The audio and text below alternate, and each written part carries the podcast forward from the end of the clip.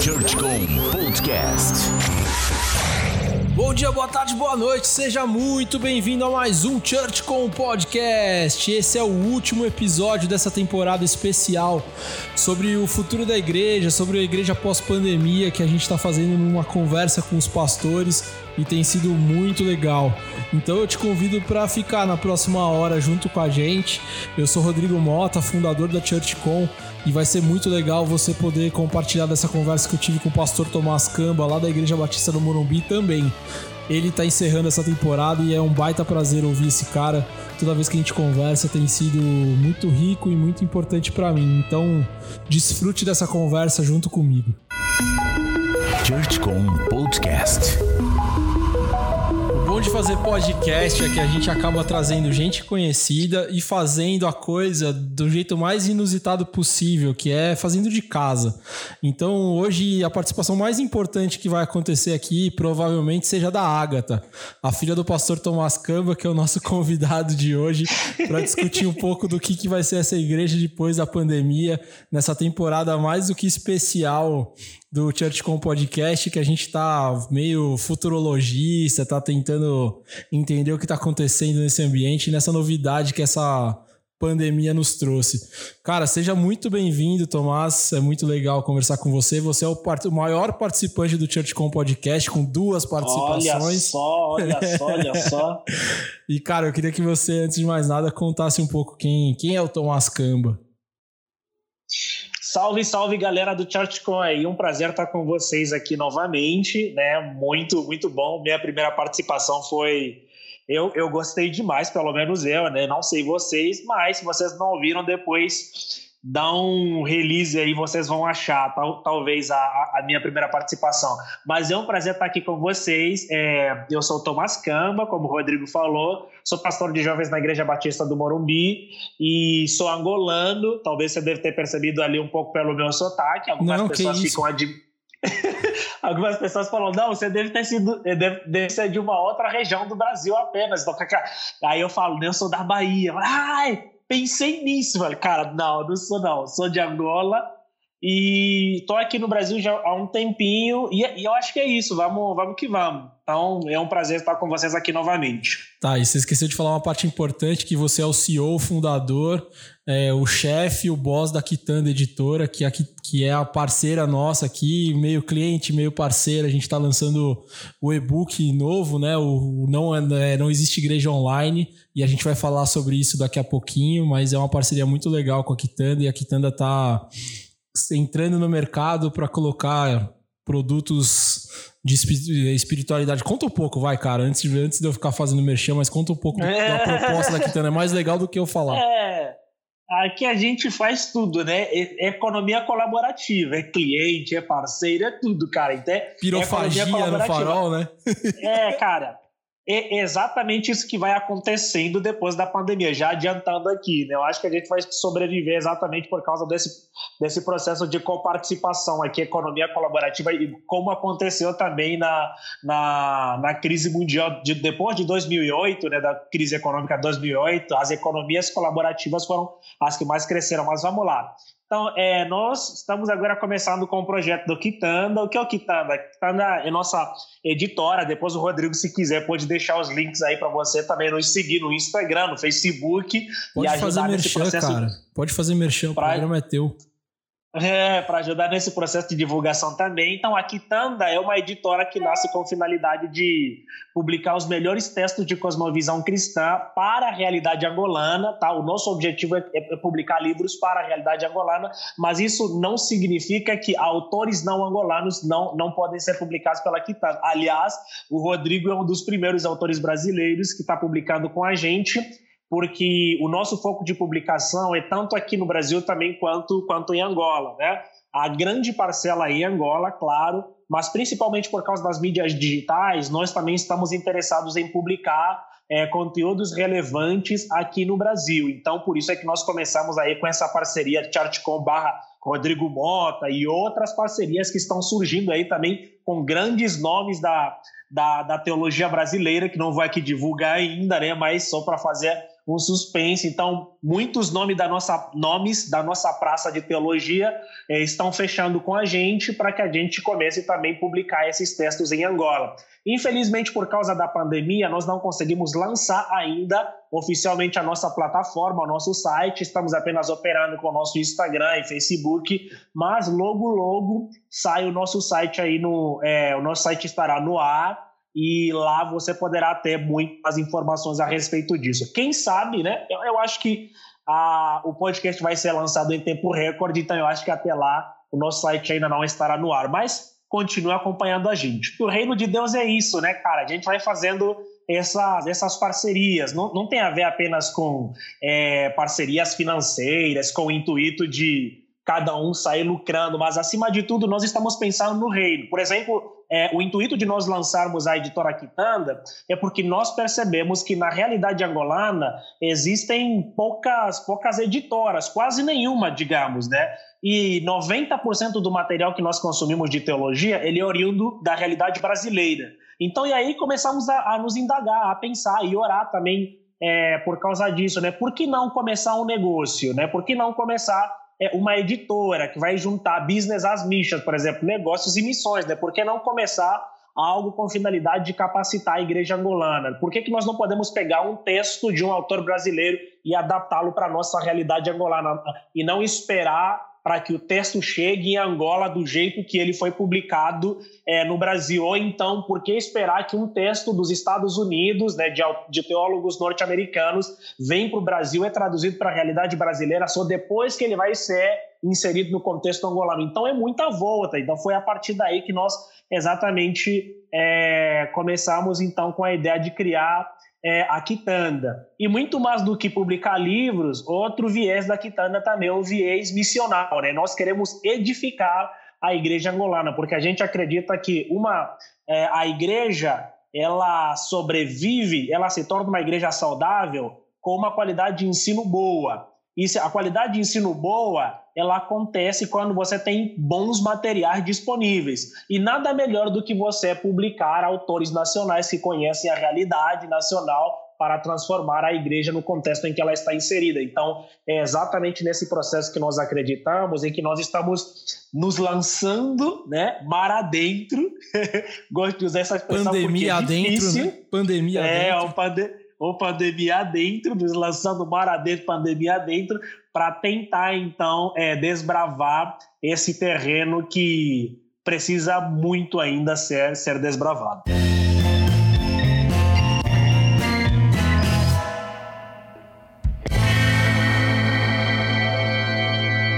Cara, uma das coisas que, que eu queria ouvir de você é o que, que a igreja brasileira, e na verdade você também está no contexto de Angola e também vai conseguir dar essa, essa visão pra gente. O que, que a gente está aprendendo, cara, nesse contexto da, da pandemia? E nem tô falando da tecnologia ainda, mas o que, que, a, que, que essa pandemia está nos ensinando como igreja? Eu acho que essa pandemia está nos ensinando a ser verdadeiramente igreja, né?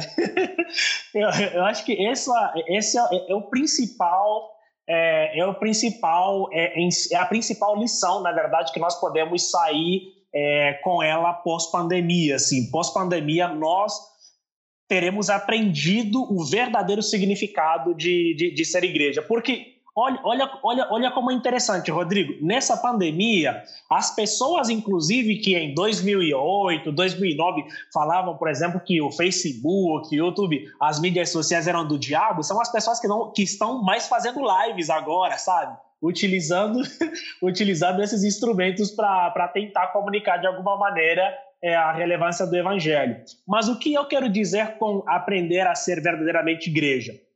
É, quando começou o processo da, da pandemia, o processo de isolamento social, algumas pessoas relutaram em fechar os templos com a ideia de que estavam fechando as igrejas. Então, isso já mostra que nós temos um conceito completamente equivocado é, sobre o significado de igreja, sabe? Nós não sabemos o que é, o que é a igreja. Então, nós costumeiramente confundimos é, o significado de igreja com o significado do templo. Igreja é a habitação do Espírito Santo, é o organismo vivo que pulsa, é o pulsar, é o pulsar do Espírito de Deus, né? É ali onde o Espírito sopra e a gente vai. Nós somos constantemente guiados pelo Espírito de Deus. Então, a igreja é, são as pessoas habitadas pelo Espírito de Deus. Então, aqui em casa, por exemplo, nós estamos é, fazendo a, alguns cultos, eu, a Tainá e a Ágata, e está sendo até interessante que no último culto que a gente fez, a Ágata estava dançando enquanto a gente cantava, né? Então, uma criança de sete meses, oito meses. Então, você começa a ver como, como esse negócio é interessante. Então, o que é ser igreja? Nós estamos sendo igreja. A partir do momento que a gente se reúne aqui em casa, cantamos um cântico de adoração ao Senhor, lemos a palavra e oramos, nós estamos sendo igreja. Então, igreja não é apenas aquele ajuntamento macro dentro das quatro paredes do templo. Cara, não, não é necessariamente isso. Então, as pessoas elas não tinham, nós não tínhamos muita noção do verdadeiro significado de ser igreja. Estávamos muito mais preocupados em encher templo do que necessariamente em construir igrejas. E é engraçado, né? Porque a gente aprende essa igreja ao mesmo tempo esvazia os relacionamentos. Como que, como que, como lidar com esse paradoxo aí de esvaziamento das relações, que é, um, que é, uma, é, uma, é um viés importante, principalmente para o discipulado e para o cuidado. Ao mesmo tempo, a gente está aprendendo que de fato o conceito de igreja não era o, tem, o prédio, né? E a gente está vendo os prédios meio que em xeque, meio com grandes possibilidades de alguns prédios terem que botar uma, uma, uma plaquinha na porta de aluga-se ou vende-se, né? Sim, sim. Há algum tempo atrás a gente já estava conversando sobre essa dificuldade que a igreja terá no futuro, principalmente a, as grandes igrejas como a nossa, né? É, a Igreja Batista do Morumbi, onde eu faço parte, outras grandes igrejas, nós já teremos uma dificuldade muito grande de como as igrejas vão sobreviver é, no futuro, inclusive, né? Então, principalmente igrejas grandes. Mas essa pandemia, ela só evidencia exatamente isso. Por exemplo, numa uma, uma igreja com 8, 9 mil pessoas, é, já era um lugar, provavelmente, onde as pessoas não tinham muitos relacionamentos verdadeiros. Então, se você por exemplo, tem pessoas que vão nessa né, em igrejas, não estou aqui entrando no mérito se deve ser ou não, até porque eu faço parte de uma igreja grande, mas perceba que se a pessoa vai simplesmente para cultuar sem criar laços afetivos, cara, a pandemia ela só vai externar o vazio que já existe dentro dessas pessoas. Mas quando nós criamos verdadeiros laços antes da pandemia, porque ser igreja tem a ver com se relacionar, verdadeiramente com ser parte do corpo, porque em fazer parte da videira, né, que Cristo é a videira, nós somos os ramos, então nós precisamos estar ligados, conectados, assim como existe um relacionamento mútuo entre as pessoas da Trindade, como cristãos, como irmãos, também é necessário que tenhamos relacionamentos mútuos e verdadeiros. Então, para aqueles que já viviam com relacionamentos e verdadeiros, a pandemia ela só aumenta a saudade de nos relacionarmos de maneira física, né? Mas ela, ela não altera necessariamente a estrutura dos nossos relacionamentos, tá? Mas para aqueles que não tinham esses relacionamentos, a pandemia ela começa a evidenciar cada vez mais a solidão o vazio e a falsa sensação de ser igreja que essas pessoas estavam vivendo. Porque para a maioria dessas pessoas, ser igreja era sinônimo simplesmente de ir é, num evento da igreja, naquele ajuntamento, você canta e beleza, durante a semana você rala que nem um camelo e depois sem se relacionar com ninguém. Então, isso só está evidenciando essa nossa falta de comprometimento é, com os relacionamentos verdadeiros. E esse ambiente novo piora a, o, o, o, cenário dos desigrejados ou dos, das pessoas que não gostam de igreja? Que que você, como que você vê isso? o cara já não gostava, agora tem uma tela que protege ele de forma institucionalizada, né? É, então, mas até mesmo as pessoas que não gostavam é, de igrejas assim de maneira institucionalizada, é, alguns se ajuntavam em pequenos ajuntamentos, tá? Então, se, se juntavam em pequenos ajuntamentos e tal. É, e eu acho que isso vai se tornar cada vez mais comum, assim, no, nos próximos tempos, assim, esse é um achismo mesmo. Então, eu, eu, acho que isso vai se tornar cada vez mais comum nos próximos tempos, onde pessoas vão preferir é, ajuntamentos minúsculos para criar exatamente laços, porque a gente já tem uma experiência que aqueles que não tiveram amizades passaram por essa pandemia cada vez mais solitários, assim, né? Então, essa, essa, essa solidão, talvez ela vai permitir que nós busquemos esses ambientes cada vez minúsculos com finalidade de nos relacionarmos com as pessoas cada, de, de um jeito melhor, assim. Agora, por outra também, é, pode ser que de fato aumente mesmo o número de pessoas desinteressadas pela, pela, pela, pela, pelo ambiente institucional, digamos. Agora, isso em parte é culpa nossa isso vai depender da maneira como nós, como nós estamos utilizando essas ferramentas digitais. Então, para que servem as ferramentas digitais? Porque se nós utilizarmos a ferramenta digital como um fim em si mesmo e não com finalidade de é, fazer com que as pessoas, pós-pandemia, ainda assim tenham cada vez mais aquele desejo, aquele fervor de fazer parte de um ambiente comunitário, nós vamos de fato perder as pessoas para, para o ambiente da tela, para o ambiente virtual. Então, eu acho que depende de como nós estamos utilizando essas ferramentas agora também. Isso vai influenciar é, profundamente é, o ambiente depois da pandemia. Tudo o que você precisa saber sobre comunicação cristã você encontra no blog da ChurchCom churchcom.com.br blog. Você falou uma coisa que o pastor Guilherme, que, que veio no terceiro episódio, falou também, que os pequenos ajuntamentos podem ser que se tornem tendência né, desse pós-pandemia. E aí ele colocou uma, uma coisa que eu achei muito engraçada, assim, porque provavelmente a gente está criando um monte de gente meio germofóbico, né? Que vai ter medo de pegar exato, esse negócio exato. daqui a pouco. Então, os pequenos ajuntamentos exato. provavelmente sejam uma boa solução, né? Que o cara tá escolhendo se ele vai. aonde que ele vai querer ter contato, aonde ele vai querer se arriscar, aonde ele vai arriscar a vida dele, a saúde dele, é, arriscar pegar esse vírus, né? É quase que um, um araquiri, né, cara? O cara, o cara vai pra, pra se matar na rua. Exato, né? exato. Não, exatamente. Então, nós, nós estamos, estamos criando uma, um grupo de pessoas diferentes, novas, um novo ambiente. Até porque não tem como a gente negar que, cara, o mundo está completamente mudado. Assim, existe uma mudança exatamente para é, acontecendo nesse, nesse exato momento. E pós-pandemia ainda, esse, essa mudança ela será extremamente visível, sabe? Ela, ela, ela, ela será cada vez mais, mais significativa. Por quê? Porque o mundo, o mundo mudou. E eu gosto de lembrar que essa frase ela me marca bastante, que é do Senhor dos Anéis, é quase um mantra para mim. Você fala, cara, é, no começo, na abertura do filme do Senhor dos Anéis, a atriz que interpreta a Galadriel, se você não assistiu, não tem problemas também. E aí ela começa exatamente dizendo que o mundo mudou. Posso senti-lo na água, posso senti-lo no ar, por senti-lo na Terra. Então, nós estamos exatamente percebendo a mudança do mundo, né? Então, isso vai afetando os relacionamentos, a maneira como nós encaramos os trabalhos. Então, muitas pessoas germofóbicas, como você mesmo falou, é, como é que as pessoas vão encarar o, os ajuntamentos, sabe? A fobia dos ajuntamentos. Cara, é, tudo bem, daqui a um mês ou a, sei lá, 20 dias, não sei qual, qual tempo é, que seja, os, os governos vão decretar fim da pandemia. Mas será que esse fim da pandemia também as pessoas vão entender exatamente isso na mente? Como é que vai estar a mente das pessoas com relação a isso, sabe? Então, é, a gente precisa pensar. Vamos chegar no primeiro dia de culto, é aquele monte de gente com medo de abraçar um e tal. O cumprimente o seu irmão ao lado não existe mais, né? É, não, não. Até porque o cara vai estar tá vestido não. de ninja, né? Com uma máscara e no máximo vai dar um, um oizinho de longe, né?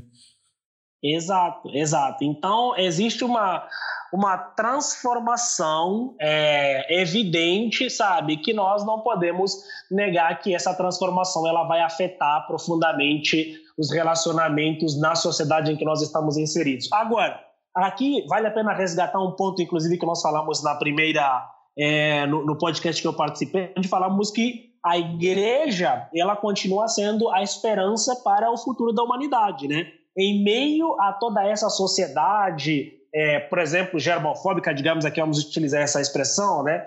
É, com pessoas com medo de se re relacionarem entre, entre si, de interagirem entre si, com medo de pegarem uma pandemia, e principalmente as pessoas que ficaram durante todo esse tempo de quarentena, que não desenvolveram nenhuma imunidade, né? Talvez as pessoas fiquem com medo. Mas ainda assim, a igreja, ela deve ser a última esperança da humanidade no sentido de ser a guardiã dos relacionamentos verdadeiros, sabe? Então, é ali na comunidade de fé onde as pessoas deverão encontrar amparo significativo para os seus dilemas, até porque teremos muitas pessoas desempregadas, pessoas com problemas psicológicos e tal, neuroses por causa desse tempo de pandemia, casamentos desfeitos, né? Não estamos torcendo para isso, mas é uma realidade, né? Enfim, então, muitas coisas elas ainda vão, vão acontecer. Ah, você deu um spoiler que eu ia chegar um pouco mais para frente, então a gente vai dar uma pausa e eu vou te fazer uma pergunta antes de chegar nessa parte dos relacionamentos.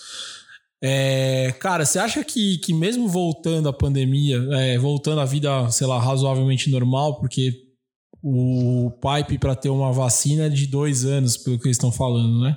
Ou no mínimo nove meses se alguém descobrir isso hoje. É, as igrejas vão voltar, cara, ah, principalmente as grandes. Você acha que elas voltam e voltam no contexto de ajuntamentos de mil pessoas?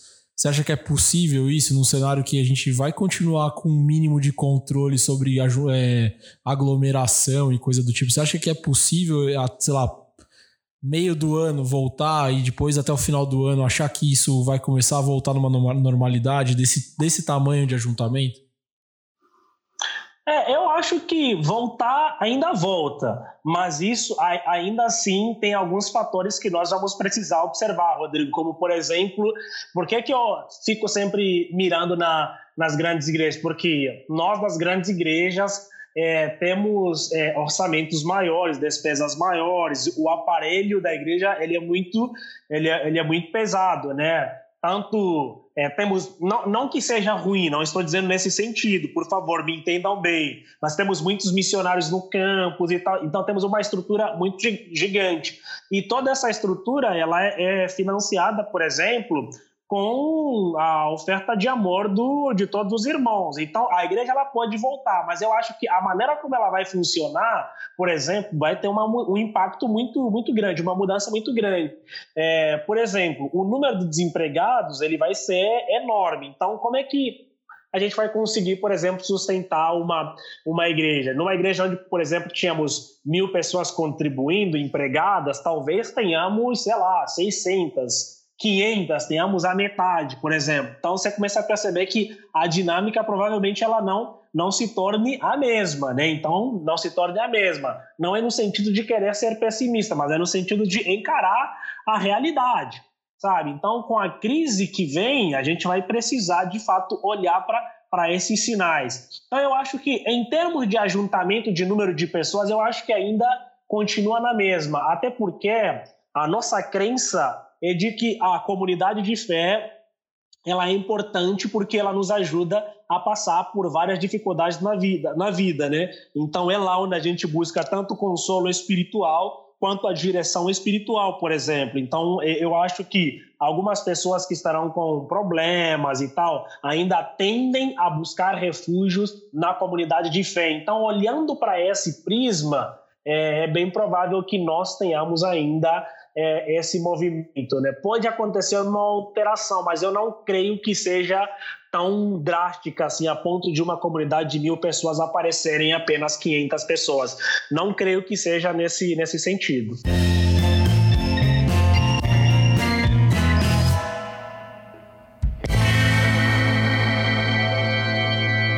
E aí, agora voltando ao ponto que a gente parou na pergunta anterior, que eu acho que, é o, que era o ponto de partida mesmo para essa conversa. Você foi. A sua frase que você falou ali atrás, que a igreja ainda é o ponto de redenção dos relacionamentos, né? É, foi quem me inspirou a começar a entender o que, que essa igreja online deveria ser, ou tentar estudar um pouco sobre isso e tentar formar uma opinião sobre isso.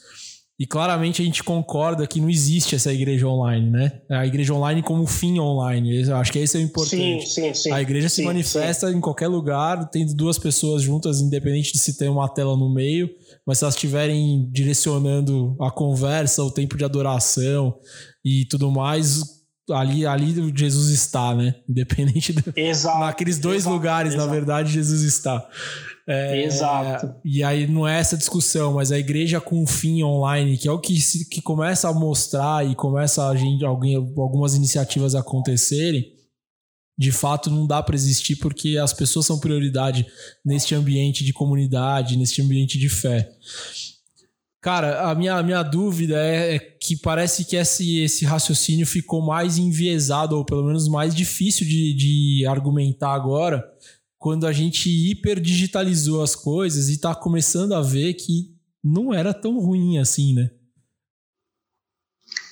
É, exato. é, não, exa exatamente, exato. Então, mas você consegue perceber que, cara, existem, é, existem streamings acontecendo o, o, o, tempo todo, assim, em todo lugar, em todo momento. Se você abrir o Facebook e Instagram, você vai ver milhares de live. e é legal. É um desespero, né? Um desespero. É, não. Ontem tive que terminar uma live que eu tava fazendo porque o Instagram cortou, não tava suportando, né? A nossa Mas, enfim, que a gente então... tentou também não deu, né? A gente ficou Isso, cinco verdade, minutos no ar. a nossa, é, não, não conseguimos, exatamente. Então, mas o, o ponto fundamental é o que você, eu, o que, o que você acabou de falar, e, e você escreveu muito bem no, no e-book que, que a gente publicou pela Quitanda, né? É, a igreja online, com finalidade online, ela basicamente não existe, né? Então, por quê? A igreja ela pode se manifestar é, na, das mais variadas maneiras, mas ser igreja de modo online, é, eu creio também que não seja, não seja possível, porque a igreja, para mim, é o último reduto onde relacionamentos verdadeiros se manifestam, sabe? Onde você enxerga olho no olho, onde você sente a dor do próximo, abraçando, cuidando, levando as cargas uns dos outros. E isso nós não conseguimos fazer de modo virtual, né? Por mais que a tecnologia ela vai crescendo e tal, tem pessoas já é, com, com expectativa de que daqui a cinco anos os hologramas estarão completamente prontos e vai ser possível fazer essas transmissões por hologramas de maneira é, bem realistas, assim, mas ainda assim, isso, isso não, não será capaz de substituir a, a nossa humanidade, sabe? Isso é o que nos faz humanos, sabe? É isso. Aliás, essa é a grande característica da igreja, os relacionamentos entre as pessoas, sabe? O toque, o se apalpar. É isso que acontece na Trindade, onde o Pai se relaciona com o Filho, com o Espírito e vice-versa. Existe uma comunhão, existe um relacionamento baseado no amor, ninguém desgruda de ninguém, sabe? É, é, exatamente isso. Então, eu acho que se existe uma instituição que precisa resguardar isso, salvaguardar esses relacionamentos, esse grude olho no olho, a semelhança da Trindade, é a igreja. Então, por isso é que é, por isso é que nós precisamos ter muito cuidado a, a, ao, ao, entendermos qual é o foco que nós estamos dando é, nas nossas transmissões, sabe? Qual, por, por que, que nós estamos transmitindo, né? Então, você postou uma, é, um texto esses dias, ou uma frase na, na que, fala, que você disse que não sou de live, é, não sou de live, vive, viverá o homem, né? Então, então, então é, é exatamente isso, sabe? Então, por mais que nesse ambiente digital estamos sendo edificados, isso é verdade, é, muito, ouvindo muitas palavras, tendo acesso a conteúdos que talvez não teríamos, mas ainda assim os relacionamentos verdadeiros, né, eles são extremamente fundamentais porque eles são uma das características principais do verdadeiro significado de ser igreja. No livro eu cito a Shirley Turkle, que ela fala, ela estuda, na verdade, a, a influência da tecnologia no, comporta, no comportamento e nas relações das pessoas desde a década de 90, ela faz esse estudo.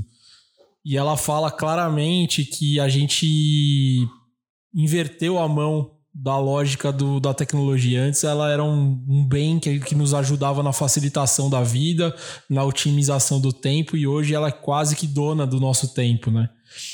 E eu acho que, a, que a, a grande reflexão do livro está nesse lugar, quando a gente começa a botar a tecnologia no lugar de Deus, né?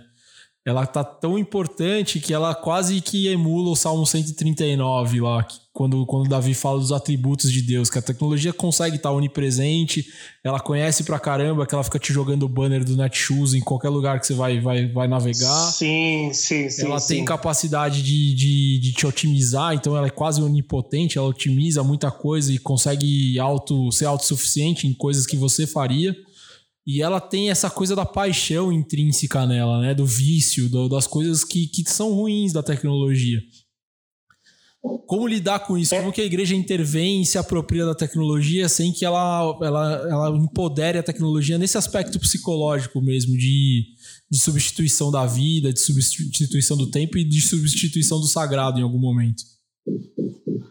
Perfeito. É, não, exatamente. Você tem uma, uma, uma configuração do, dos relacionamentos e de tudo por causa, por causa desse processo da tecnologia. Eu acho que é, uma das coisas que nós precisamos é uma das maneiras que nós temos de tentar inverter isso é mostrar exatamente que a tecnologia ela nos permite a ter o alcance maior tá? com relação à própria propagação do evangelho e a ter conteúdo e sermos edificados, é, mesmo nós estando em lugares longínquos, aliás, não existem mais limites para a tecnologia, essa é uma característica, inclusive, é, que pertence a Deus, a questão da onipresença, né? Que Deus está presente não tem em todos os lugares. Né? E, é, a, e a dela está na mão, né? Que é pior, a tecnologia está tá, tá presente e manifesta na sua mão, né?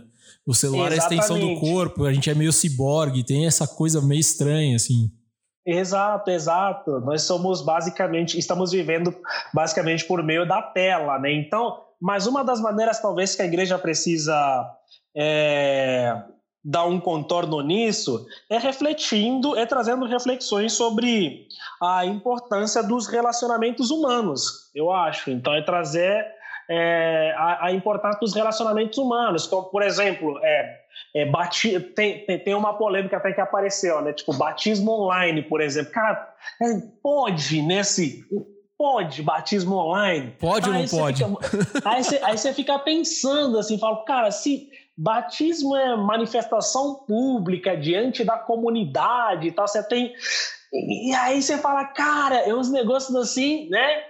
Que a gente precisa pensar sobre isso, né? Ceia online. A gente acabou de administrar aqui a ceia online, né? Então... Estamos quebrando paradigmas, né, cara? É, então, cara, ceia online, mas, cara, ceia é a expressão de comunhão entre, entre as pessoas, entre a própria comunidade. É, é o lembrete, enfim, pode virtual, estamos fazendo isso. Então, mas a gente precisa, de fato, é, refletir sobre os limites, quais fronteiras podem ser ultrapassadas e quais fronteiras elas precisam ser mantidas. Isso tem a ver com o processo de contextualização, né? Porque contextualização por contextualização Cara, é nada. Nós não, não devemos contextualizar tanto a, a, tecnologia ou usar tanto a tecnologia a ponto de esvaziarmos o significado de algumas coisas que são importantes, como, por exemplo, o relacionamento entre as pessoas, o lugar que os relacionamentos verdadeiros ocupam na comunidade de fé, sabe? Na, na, no, no, no, no sentido da, da palavra de Deus, na Bíblia. Então, a gente precisa ter muito cuidado com relação a isso.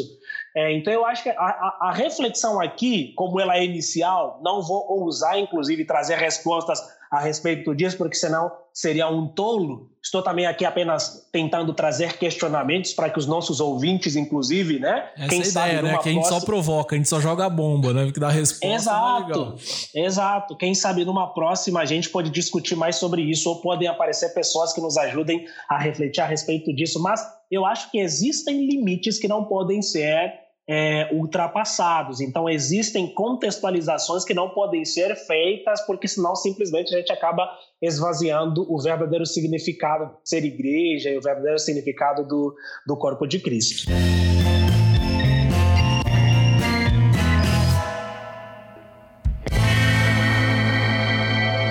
Uma outra reflexão que eu trago no livro, e na verdade essa é um pouco mais ampassã, assim, mas é uma preocupação, porque a cultura tecnológica te faz olhar globalmente, né? Te dá uma visão mais globalizada de tudo e te faz olhar com um pouco mais de.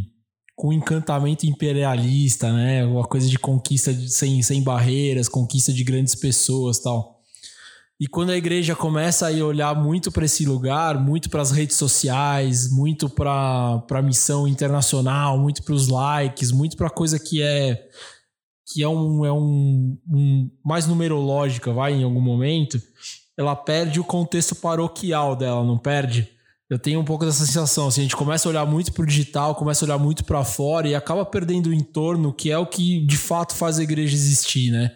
Ela é uma paróquia naquele contexto para redimir aquele lugar, para cuidar daquelas pessoas que estão naquele lugar. Não exatamente na internet, não exatamente na outra cidade, não exatamente no outro país. E não estou falando que não deveria fazer isso também, mas eu acho que enviesa um pouco o olhar. Fala um pouco sobre o que você pensa a partir desse começo de raciocínio aqui.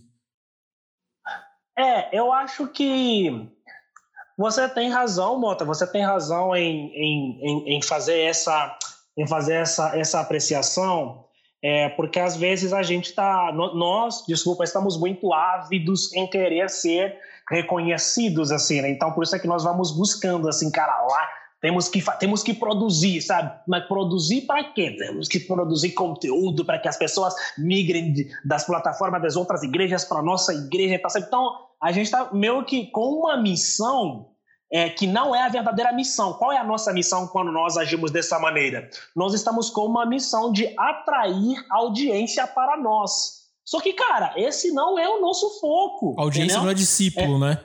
E não é Isso. conversão, né? Não, a audiência não tem nada a ver com discipulado, nem com comunhão verdadeira, sabe? Então, e aliás, a pergunta, a, a reflexão inicial é, dessa conversa, inclusive, que, que apareceu em vários momentos, é e, e, daí, as pessoas elas vão voltar a se reunir assim? É, o que, que será da, das grandes aglomerações? Elas vão esvaziar? Então, por que, que as, grandes, as grandes aglomerações elas podem esvaziar? Porque, cara, quantidade não tem, não tem absolutamente nada a ver com é, o verdadeiro significado de discipulado. Aliás, discipulado é feito é, na intimidade, inclusive, né? No um a um, ali no tete a tete. Então, quando nós olhamos, utilizamos essa vocação digital, vamos assim chamar, quando nós utilizamos essa vocação digital simplesmente para querer atrair atenção para nós e não necessariamente para é, expor o evangelho, tornar o evangelho alcançável para as pessoas que talvez não fariam parte da nossa comunidade por causa do espaço e do tempo, mas a gente quer simplesmente atrair atenção, nós estamos perdendo o verdadeiro significado de ser igreja, que tem a ver com a comunhão, sabe, com sentar, com olhar, no, no, no olho. Por isso é que a palavra de Deus, Romanos 13, 8, por exemplo, fala: não devam nada a ninguém a não ser o amor de uns pelos outros. Então, perceba aí, né? Pois aquele que ama o seu próximo tem cumprido a lei. Então, olha sempre. A Bíblia, na maioria das vezes, vai falar sobre essa questão de uns aos outros. Então, tem a ver com ajuntamento. Essa é, é ela traz um valor muito grande, um peso muito grande para o ajuntamento. E aqui, independente do que ele seja, se é um ajuntamento grande, se é um ajuntamento pequeno, mas os ajuntamentos eles são muito importantes. Então, a partir do momento que a igreja começa simplesmente a olhar para fora, para o digital, com finalidade de atrair seguidores, atrair atenção para si, nós estamos perdendo é, o verdadeiro norte, assim, o verdadeiro foco. Essa, essa visão trouxe uma, uma cara mais midiática para a igreja, né? E não necessariamente uma cara de cuidado o cuidado é meio que feito um, um a um, né? E aí uma das questões que, que começam a partir desse olhar midiático é, cara, pastores com 5 milhões de seguidores, é, igrejas com 70, 80 mil pessoas seguindo. Não dá para cuidar desse povo, né? Você não consegue conhecer as pessoas, você não consegue cuidar. E aí, não, não dá. O, o, que eu consigo, o que eu fico me perguntando é, cara, para que que as pessoas seguem de um cara que obviamente não consegue cuidar das pessoas? É por causa de uma frase de efeito? É por causa da, do esteticamente bonito? Eu fico perguntando, pô, que troca de relação é essa? O cara tá dando um negócio que é impossível, né? Tô pensando agora falando como pastor, né? Não como igreja, mas a igreja também tá dando um negócio que é impossível e o cara que está seguindo também está numa, numa, esperança que é de, de encontrar uma coisa que é intangível. O cara não vai cuidar dele. Então, como que fica essa relação de igreja, de, discipulado, de cuidado, que é, o, que é a base, é o, é o nosso contexto? Jesus caminhou com 12 para ensinar esses 12 a caminhar com outros caras, que ensinaram outros a caminhar com outros caras. Então, a essência da nossa religião é de cuidado, é de relacionamento, é de discipulado, é de caminhada esse horário midiático é. parece que não faz sentido, né? No, no, e a tecnologia enviesa muito isso. Por isso que eu fico muito crítico com, com essa história da tecnologia. É, eu acho que é muito cômodo, e eu falo um pouco sobre isso no, no meu livro aqui, não querendo fazer o, o merchan, mas fazendo, né? Clim, clim, não clim, tem jeito. tá, eu falo um pouquinho sobre isso no, no, no meu livro, porque é cômodo para as pessoas depositarem é, sua esperança em, em alguém do que necessariamente buscarem a, a Deus e se relacionarem com Deus de maneira íntima e de maneira pessoal. Porque no, no relacionamento com, com Cristo exige responsabilidade. E discipulado, cara, discipulado é difícil, sabe? Discipulado dá trabalho, é difícil. Né? Dá trabalho. Dá, dá trabalho. Uma vez um, um, amigo meu, ele falou, sabe, falou, sabe por que, que o pastor da outra igreja gosta de você? É porque ele não te conhece.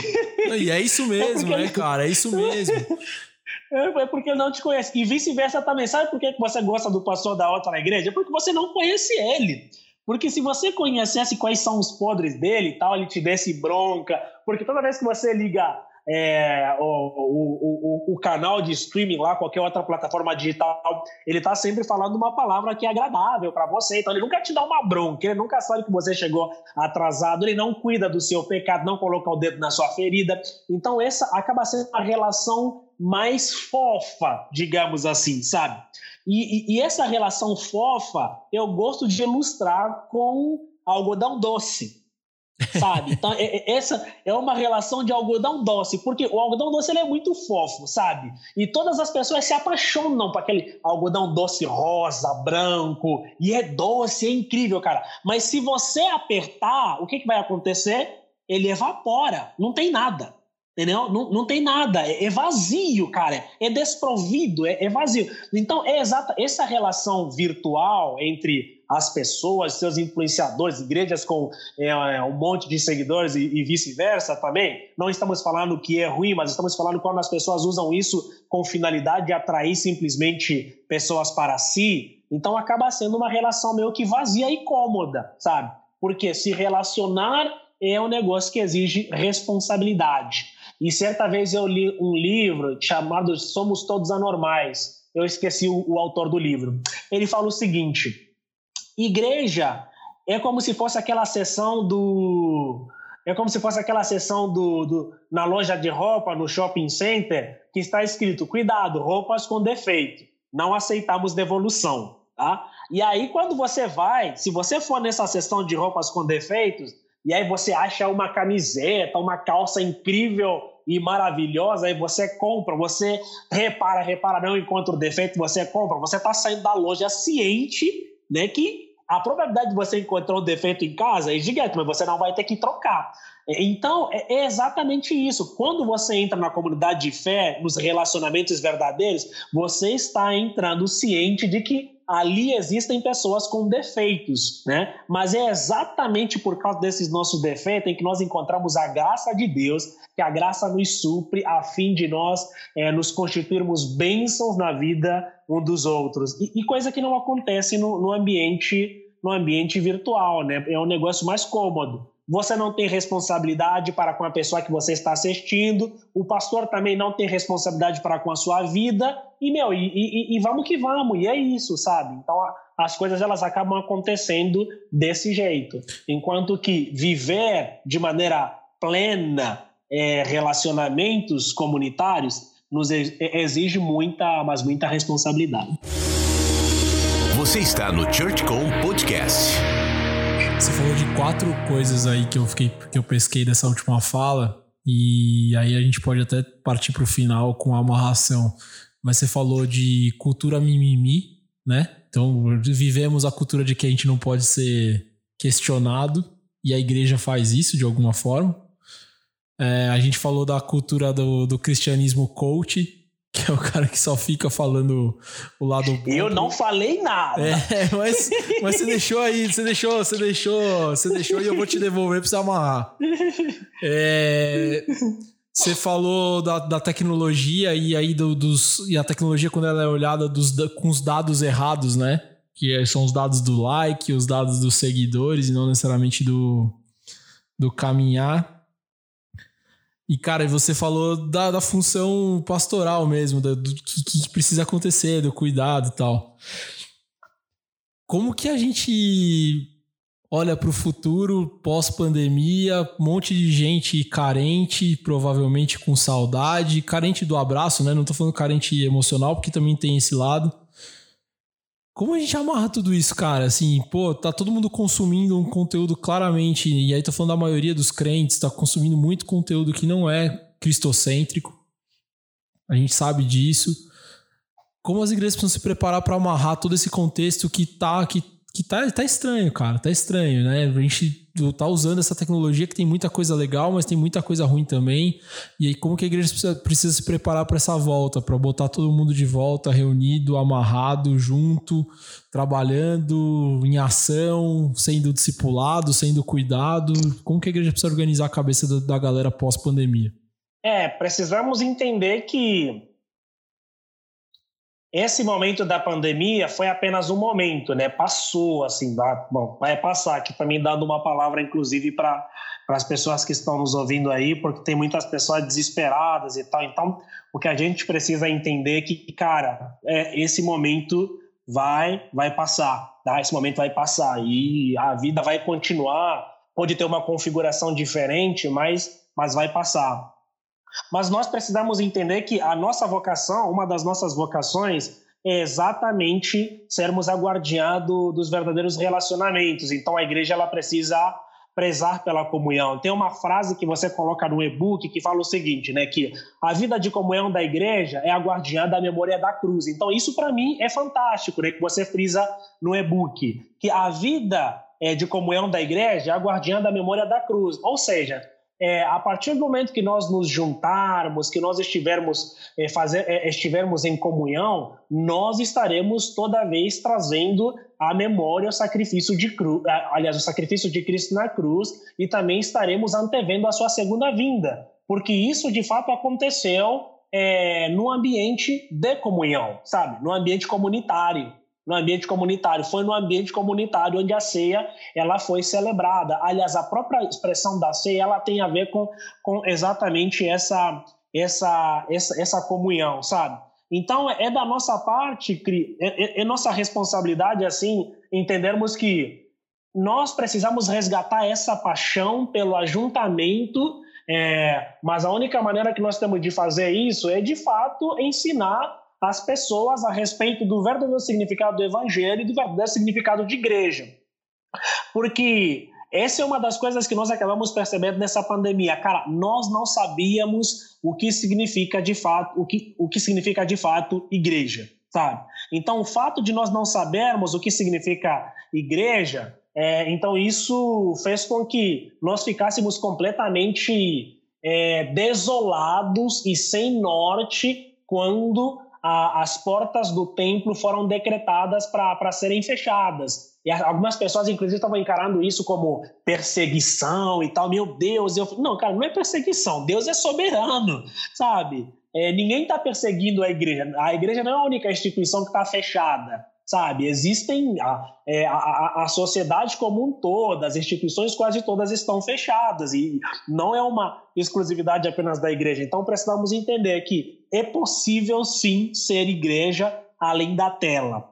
E isso acontece a partir do momento em que nós nos juntamos em oração, sabe? É, levamos as cargas um dos outros é, por causa da experiência comunitária Somente através dessa experiência comunitária poderemos então fazer é, o papel de resguardar o verdadeiro significado a verdadeira vocação é, de, de ser igreja. Então, para mim, isso é extremamente fundamental, sabe? E nada contra as igrejas online, a gente precisa, principalmente é, nesse, nesse momento, precisamos sim, mas precisamos entender que é, esse movimento online não deve ter um fim em si mesmo que as experiências comunitárias elas são sim importantes porque elas definem o verdadeiro significado de, de ser igreja. Você está no ChurchCom Podcast.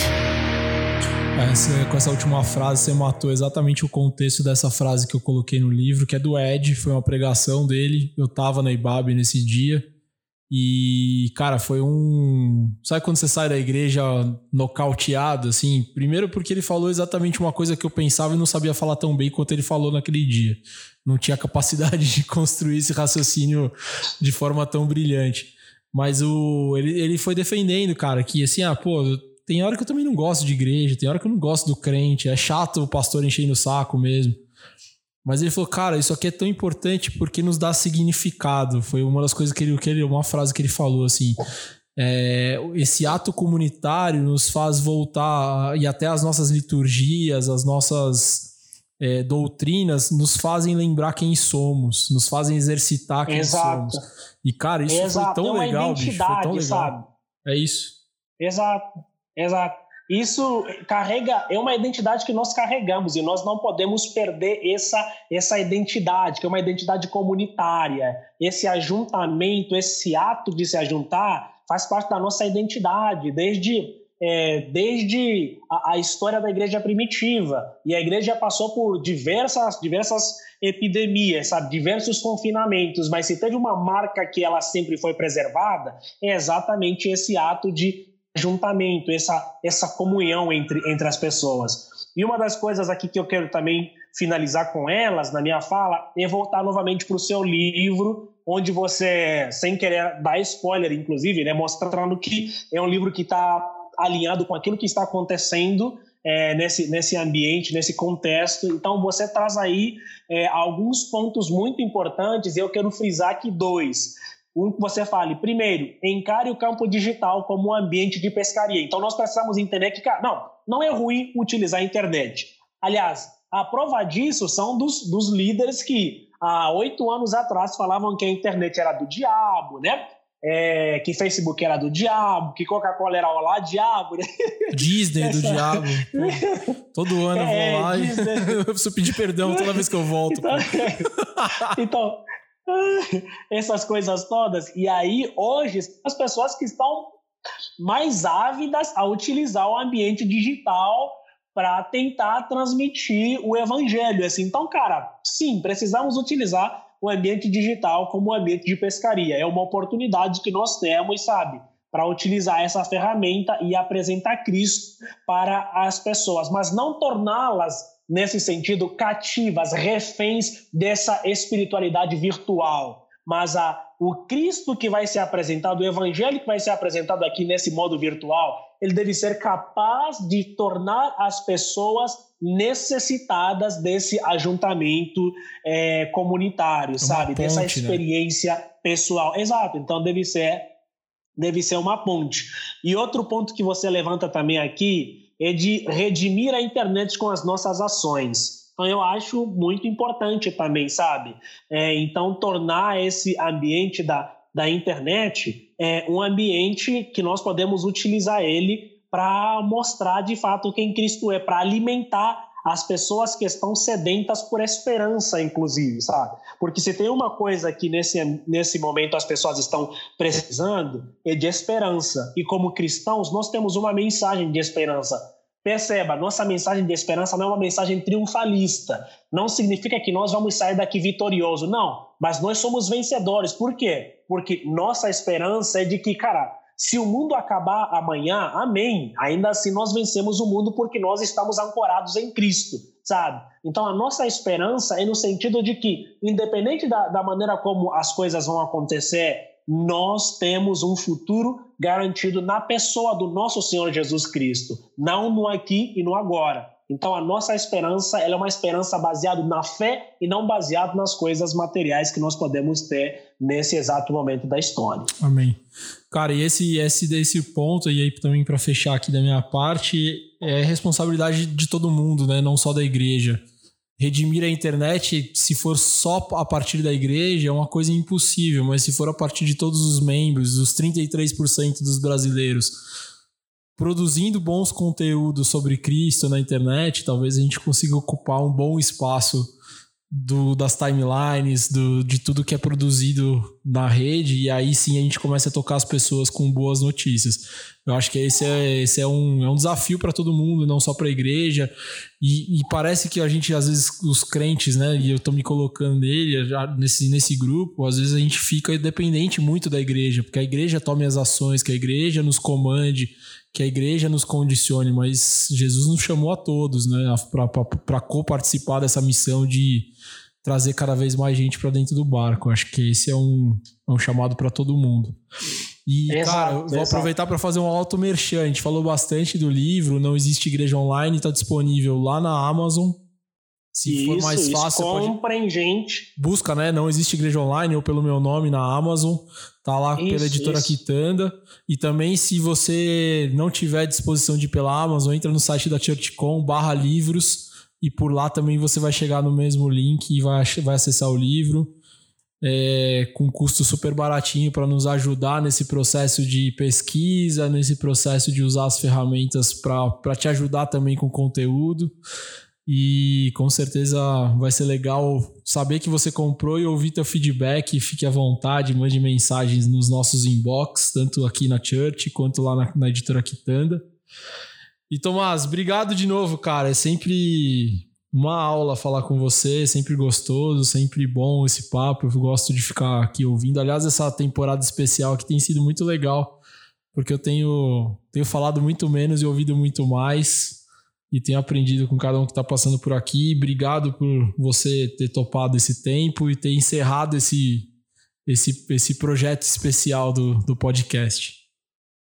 Cara, a honra é toda minha. Tamo junto. Encerrar uma temporada da, de podcast da ChartCon é, é, muito, é muito chique, rapaz. É muita chiqueza, né? A gente é internacional, Mas, né? Inclusive, lá, essa ponte aérea Brasil-Angola.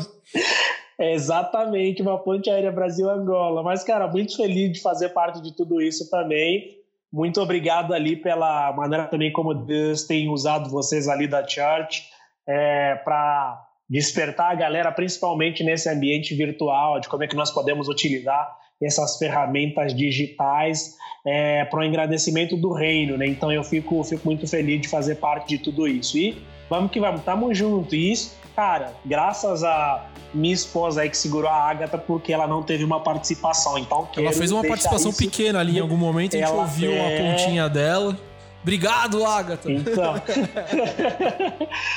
Mas é isso aí, cara. Obrigado e tamo junto. Antes de você encerrar, só fala o arroba da, da editora Quitanda pra galera te, te procurar lá.